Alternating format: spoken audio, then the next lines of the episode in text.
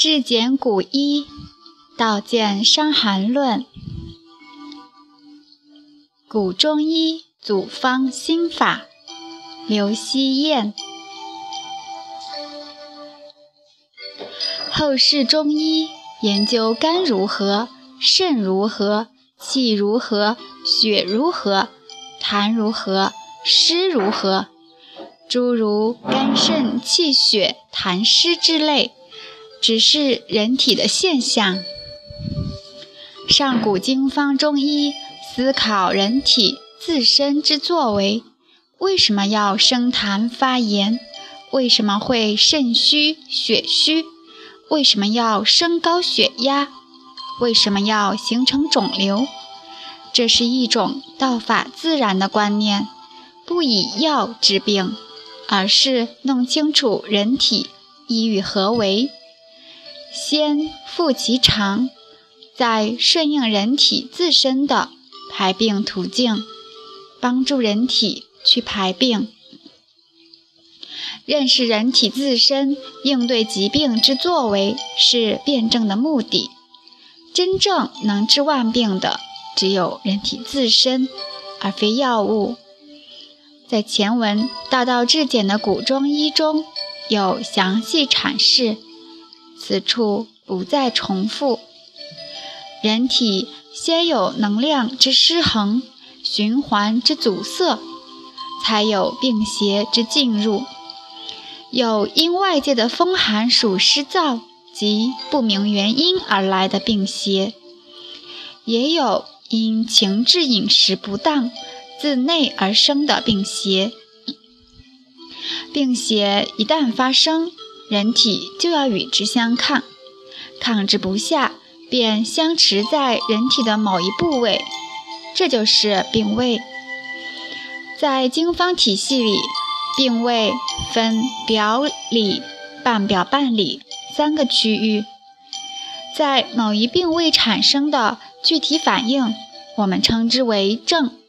比如，发生于表的汗出、肌肉疼痛、发热。发生于里的腹泻、便秘、心下痞；发生于半表半里的心烦、口苦、胸胁满痛等等。那什么是病呢？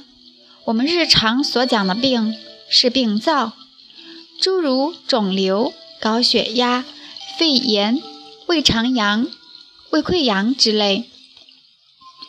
这是人体没能有效的排泄而产生的后果，是末端的产物。中医反对头痛医头，脚痛医脚，就是反对直接针对病灶，必须先解决前面的问题，后面的问题才能有效得到解决。简而言之，经方古中医的解病之法有三个原则：阴阳原则。病位原则、攻邪原则、阴阳原则就是自身能量，自身能量永远是第一位的。其次是病位原则，再次是攻邪原则。这三个原则临正之时不可偏废。阴阳原则，阴阳在《伤寒论》里。落实为具体，是指精血的虚实，亦可称之为气血功能。西医称之为免疫力。真正的古中医不是以药治病的，而是顺应人体的排病之势，引导自体能量去治病的。世上能治病的只有自体免疫力，而非药物。所以。精血的虚实是治病的根本。在经方的组方规律里，一个方子的组成，首先是建立能量的药物。举例说明，桂枝汤共有五味药，其中作用于精血能量的姜、草、枣、芍就占了四味，只有一味桂枝是达阳于表而驱邪外出的。《伤寒论》里建立精血能量的方法主要有四：一为建中生津之法，以姜草早参为主要；二为敷阳救精之法，以干姜附子为主要；三为解热存津之法，以石膏大黄为主要；四为滋阴养精之法，以地黄麦冬为主要。此四法有寒热虚实之变，精血要靠脾胃来化生，岂能直接补？所以补精血以健中为先，此为阴阳之本，临症之要。这也是经方里甘草、大枣、生姜频繁使用的原因。六经之名：太阳、少阴、阳明、太阴。少阳、厥阴中的阴阳二字，便寓有阴阳原则。病位原则，为了临症方便，病位分表里、半表半里三个层面。《伤寒论》中言半表半里为表里之间，如今称半表半里为表述方便而已。病位是通过症的反应来体现的。关于症，在《伤寒论》里讲的最多。症在哪里？说明能量和邪气相持在哪里。严格意义上来讲，人体多数的病并不是病，而是症，是排病反应而已。组成经方的第二类药物，就是作用于病位的药物。这些药物是能引能量到相应层面，以驱邪外出的。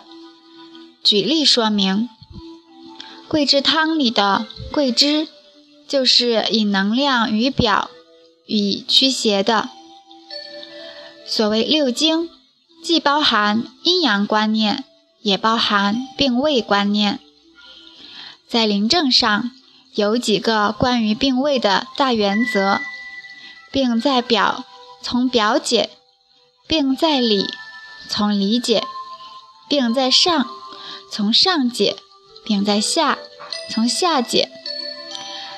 三阳病治表里同病，先表后里；三阳合并，治从少阳。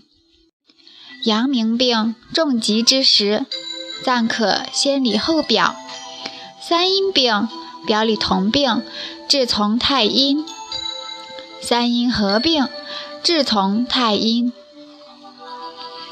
阴阳合病位是经方组方的两大核心原则。以治少阳病的主方小柴胡汤为例，首先是作用于精血能量的健中药。生姜草枣，然后是针对病位的药，柴胡疏通半表半里，黄芩半夏，清降上焦。此七味合为小柴胡汤。攻邪原则，这个原则作为参考，因为前面两个原则即可组成一个常规的经方了。针对病位的引能量药，往往也能驱邪。如果邪实较重，才需要另外增加驱邪的药。何为邪实？就是结石之邪。关于邪实，有这样一些名词：气、湿、饮、痰、壅脓、淤血。名词虽异，其理异也。精血能量与邪气僵持互结而成邪实。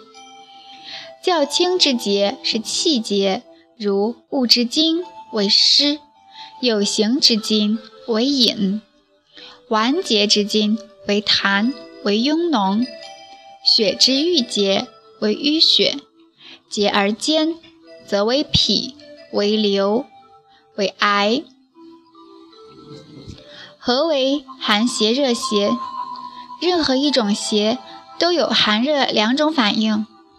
比如太阳病的体痛为水郁于表，偏热的石膏麻黄可解，偏寒的桂枝麻黄可解。以上是经方组方之原则，临症之心法。临症之时，三大原则必须同参，组方用药进退变化，皆以正为凭，不可有丝毫主见。唯一既入流入派，即偏执外因。后世治医家，或执于寒凉。或执于滋阴，或执于攻邪，或执于扶阳，且谓之流派。人体无流派，病亦无流派。医家若执流派，难免误人。